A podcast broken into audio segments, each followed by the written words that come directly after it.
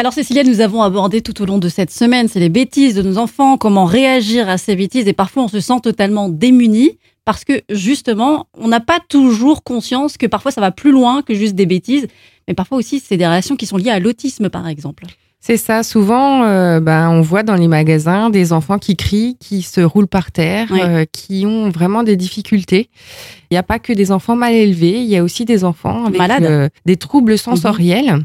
C'est important aussi de parler de l'autisme pour que Mhm. les gens prennent conscience qu'il y a quand même euh, une personne sur 150 dans le monde qui a soit des traits autistiques, soit qui est autiste.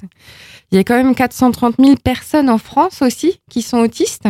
Donc euh, Ouais. c'est quelque chose vraiment qui mérite euh, d'être soulevé parce que aussi bien dans l'accompagnement que dans le soutien à la parentalité, il y a très peu de choses euh, en France qui sont disponibles et accessibles. Demain, donc ça sera vraiment la journée de l'autisme. C'est une journée tous en bleu.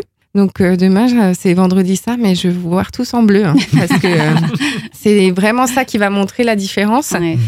Et ce qui est important aussi, c'est de savoir qu'il y a autant d'autistes que d'autisme. Deux enfants, même s'ils peuvent avoir euh, un trouble du spectre autistique, Oui. ben, vont pas du tout réagir de la même manière. Ils vont pas du tout avoir les mêmes troubles sensoriels.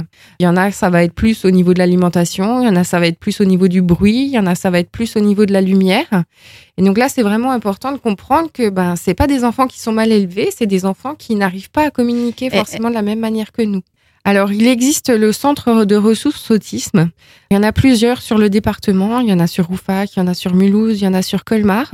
C'est des lieux, en fait, euh, qui permettent justement de poser un diagnostic Ouais. et de comprendre un petit peu ben, est-ce que c'est lié à des troubles sensoriels ou est-ce que c'est vraiment lié à des troubles autistiques.